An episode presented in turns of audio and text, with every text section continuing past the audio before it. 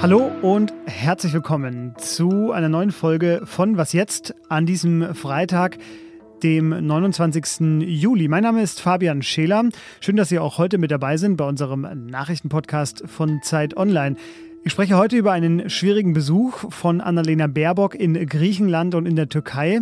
Und außerdem frage ich nach, was es für den globalen Süden bedeutet, wenn bei uns die Leitzinsen ansteigen. Kleiner Spoiler, nicht so viel Gutes. Zuerst aber wie immer die Nachrichten. Guten Morgen, ich bin Christina Felschen. Chinas Staatschef Xi Jinping hat lange mit US-Präsident Joe Biden telefoniert und ihn davor gewarnt, mit dem Feuer zu spielen. Die chinesische Führung fühlt sich provoziert, weil die Vorsitzende des Repräsentantenhauses, Nancy Pelosi, eine Reise nach Taiwan erwägt. Peking sieht das Land als Teil der kommunistischen Volksrepublik und droht mit einer Eroberung.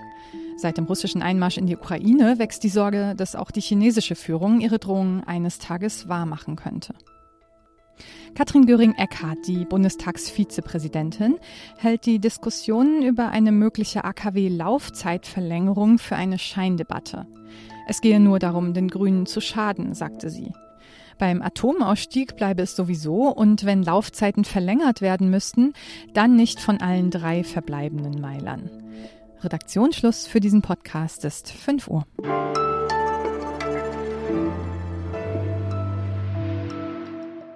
Gibt es für eine Außenministerin eigentlich leichte Besuchstermine? Vermutlich sind diese eher die Ausnahme.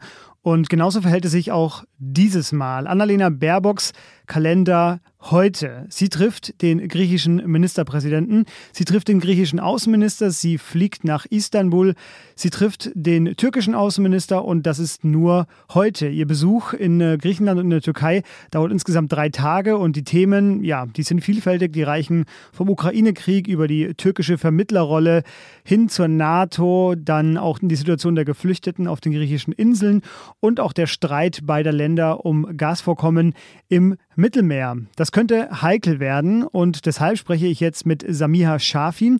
Sie ist Politikredakteurin bei der Zeit und sie hat Annalena Baerbock schon auf diversen Auslandsreisen begleitet. Hallo Samiha. Ja, hallo Fabian. Samiha, verfeindete Partner, das trifft es wohl ganz gut, wenn man über Griechenland und wenn man über die Türkei spricht. Denn ja, beide sind in der NATO, aber beide streiten auch um Gasvorkommen im Mittelmeer. Die Türkei schickt sogar manche Forschungsschiffe nur mit Kriegsschiffen los und erhebt Ansprüche auf einige griechische Inseln. Was genau will jetzt Annalena Baerbock da erreichen? Baerbock äh, macht zum einen äh, ihre Antrittsbesuche in den beiden Ländern. Das gehört sich ja so für eine deutsche Außenministerin. Und sie wird äh, natürlich nicht offiziell jetzt als Vermittlerin zwischen den streitenden Partnern auftreten. Sie hat aber ihre Reise mit einem dringenden Appell an beide begonnen, hat äh, vor der Abreise nämlich gesagt, dass es wichtiger denn je sei, dass die NATO-Partnerländer zusammenhalten in diesen Zeiten. Nimm uns doch mal äh, mit in diese ja nicht immer ganz einfache Welt der Diplomatie. Die Türkei hat ja gerade ähm, ein Abkommen ausgehandelt zwischen Russland und der Ukraine, ist auch das einzige Land, das so in dieser Vermittlerrolle eben gerade sitzt. Und ähm, da ging es jetzt um das Getreide. Äh, hilft das denn der Türkei aktuell auch bei anderen Themen? Also hat sie dadurch irgendeinen Vorteil? Absolut, ja. Der türkische Präsident ist ein großer Gewinner dieser furchtbaren Krise weil er das einfach sehr, sehr geschickt macht bis jetzt und relativ skrupellos, äh, sich zwischen den verfeindeten Seiten zu bewegen. Man hat das äh, zuletzt auch gesehen, äh, wie viel Gewicht die Türkei hat, zum Beispiel in der NATO, weil sie einfach als einziges Land ja dem Beitritt Finnlands und Schwedens nicht zustimmen wollte.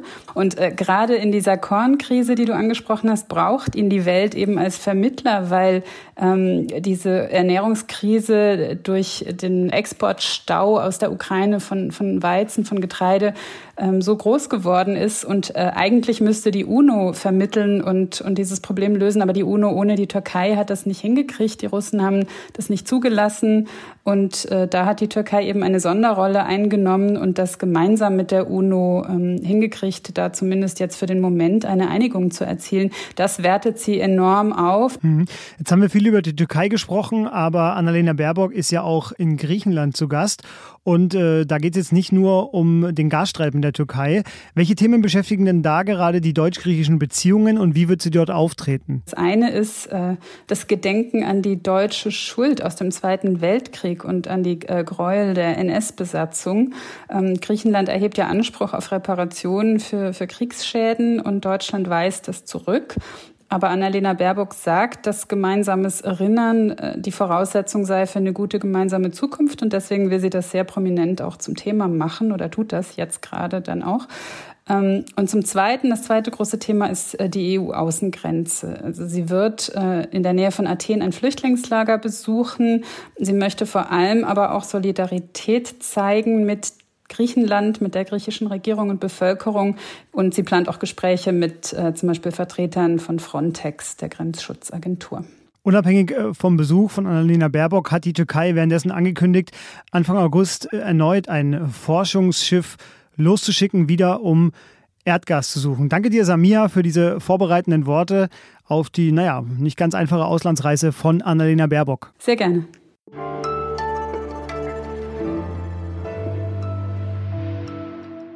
Und sonst so?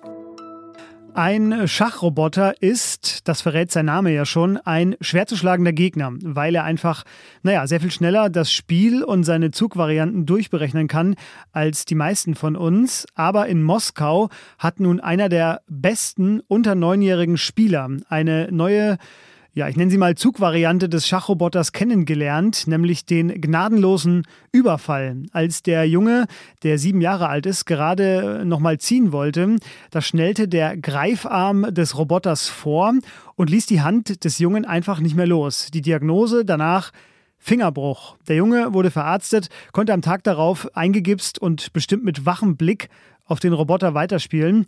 Und einen Vorwurf will ich dem Roboter gar nicht machen, denn im Schach, da gibt es ja auch die sizilianische Verteidigung. Und das hat er hier einfach nur sehr ernst genommen.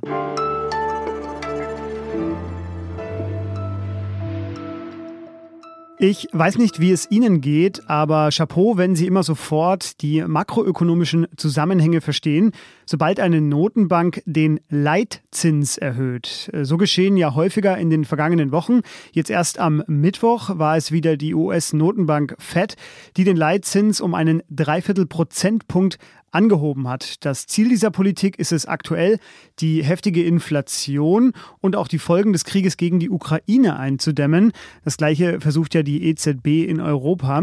Doch diese Politik hat dramatische Folgen für den Rest der Welt, zumindest für große Teile der Welt. Und das erklärt mir jetzt Zeitredakteur Thomas Fischermann. Hallo Thomas. Ja, hallo. Thomas, warum sind denn Zinserhöhungen in den USA oder auch in Europa gefährlich für andere Länder? Was geschieht dann? Das ist so ein Klassiker. Ne? Also die USA und vielleicht auch Europa erhöhen die Zinsen und auf der ganzen Welt äh, krachen die Haushalte zusammen, weil die Länder sich nicht mehr finanzieren können. Ist immer wieder passiert.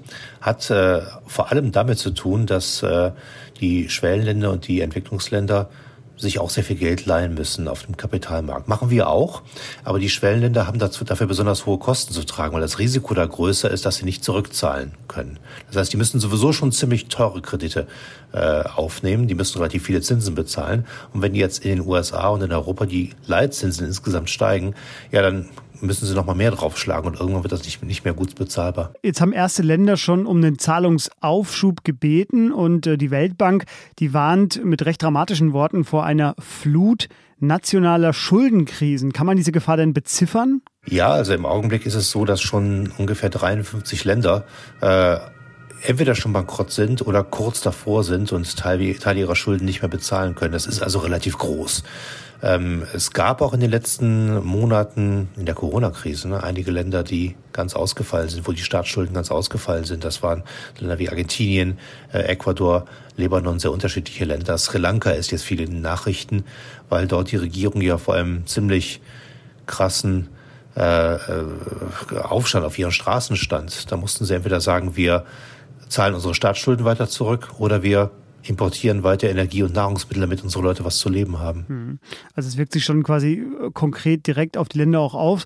Ähm, äh, die relevanten Institutionen, das sind jetzt der IWF, die Weltbank und natürlich die großen äh, westlichen Staaten. Erkennst du denn da eine Sensibilität für diese Gefahr und vor allem erkennst du auch den Willen, das zu ändern oder sind die alle zu sehr mit sich, mit der Inflation und auch natürlich mit dem Krieg gegen die Ukraine beschäftigt gerade? Ja, die haben im Augenblick ziemlich viel zu tun. Das ist äh, ganz klar. Die Weltbank und der IWF, die warnen natürlich auch sehr schrill vor diesen äh, großen Ausfällen, die jetzt eventuell zu erwarten sind. In den großen Ländern, die jetzt die Gläubiger sind, dieser kleineren, ärmeren Ländern, da ist es zum Teil etwas schwierig, weil die sich einigen müssen untereinander, wie die Schulden erlassen werden müssen. Und die Welt ist komplizierter geworden. Die äh, großen, reichen Länder haben unterschiedlichere Interessen als vorher. Es sind private Investoren dabei aus ihren Ländern, die auch mit an Bord gebracht werden müssen, damit es Schuldenerlasse oder Schuldenstundungen geben kann. Und das ist eine ziemlich komplizierte Welt. Früher hat es mal ein paar Wochen gedauert, bis Schuldenerlasse richtig mit getrockneter Tinte in den Verträgen standen. Und heute dauert es manchmal Monate. Das war Thomas Fischermann. Er hat das Ganze auch ausführlich in der neuen Zeit behandelt. Das verlinke ich Ihnen natürlich in den Shownotes. Thomas, dir vielen Dank. Gerne. Und das war was jetzt am Freitag. Update, Samstagsfolge, Sonderfolge, Sonntagsfolge. Sie kennen das ja mittlerweile schon von uns. Das ganze Programm am Wochenende. Was jetzt at zeit.de, da können Sie hinschreiben für Fragen oder Kritik. Ansonsten wünsche ich Ihnen jetzt schon mal ein angenehmes Wochenende und sage Tschüss.